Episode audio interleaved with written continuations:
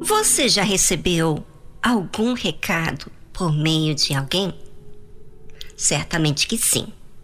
Agora, imagine você receber ordens do próprio Deus, escritas em duas tábuas de pedra. Seria uma honra, mas também seria uma grande responsabilidade. Pois aquele que tudo vê, mandar recado a seu servo, é porque ele realmente se importa conosco. Estas palavras falou o Senhor a toda a vossa congregação no monte. Essas palavras eram os mandamentos que nós lemos na semana passada. Do meio do fogo, da nuvem e da escuridão, com grande voz, e nada acrescentou, e as escreveu em duas tábuas de pedra, e a mim mas deu. Já pensou Deus aparecer no meio do fogo, da nuvem e da escuridão com grande voz? Você pode imaginar uma coisa dessa? Certamente, tudo o que ele fez não foi para assustar ninguém, mas para que o temesse. O povo de Israel tiveram muitas resistências durante a peregrinação do deserto. E por mais que Deus fez grandes milagres diante dos olhos deles, eles não tinham nenhum cuidado da forma que eles agiam. Então, você acha o quê?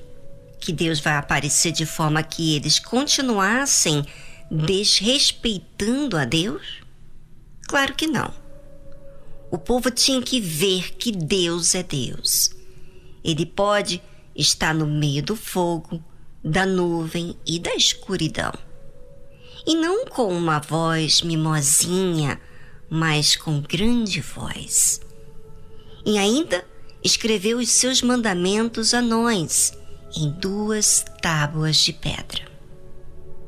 É, tudo isso Deus fez para que o povo não esquecesse tivessem respeito, temor para tudo que Deus falasse.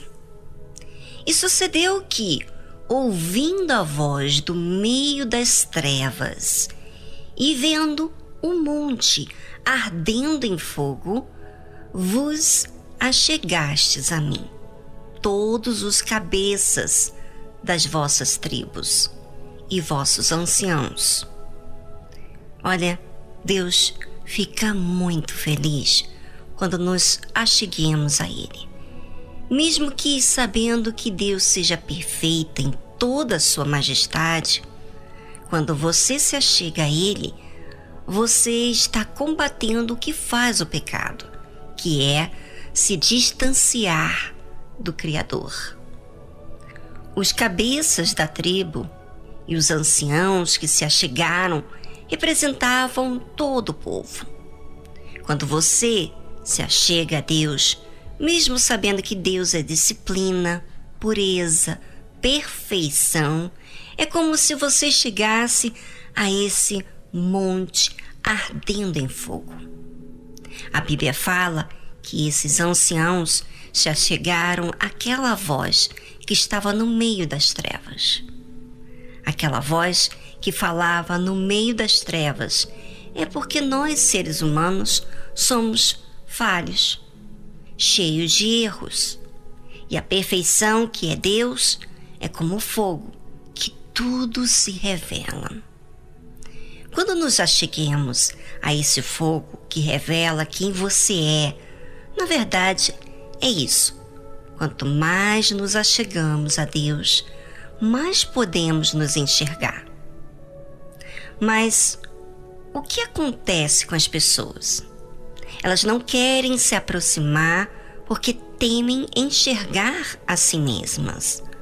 As trevas que existem dentro do seu ser é tudo que elas querem ocultar. Pensam que chegando a esse fogo vão se queimar. E é justamente o contrário. vamos falar o que acontece com você quando se chega a Deus. Bem, sabe o que aqueles chefes de tribos e anciãos disseram quando tiveram a oportunidade de ouvir a Deus? Eis aqui o Senhor nosso Deus nos fez ver a sua glória e a sua grandeza, e ouvimos a sua voz do meio do fogo. Hoje vimos que Deus fala com o homem e que este permanece vivo. Quando você se achega a Deus, você não só vê a glória dele, que há na hora, só você vivendo é que você pode entender. A glória dele não é algo que se passa e vai. A glória dele marca a nossa vida. Porque nos faz entender que somos falhos e que a misericórdia dele nos dá acesso a ele. A grandeza de Deus é a sua bondade.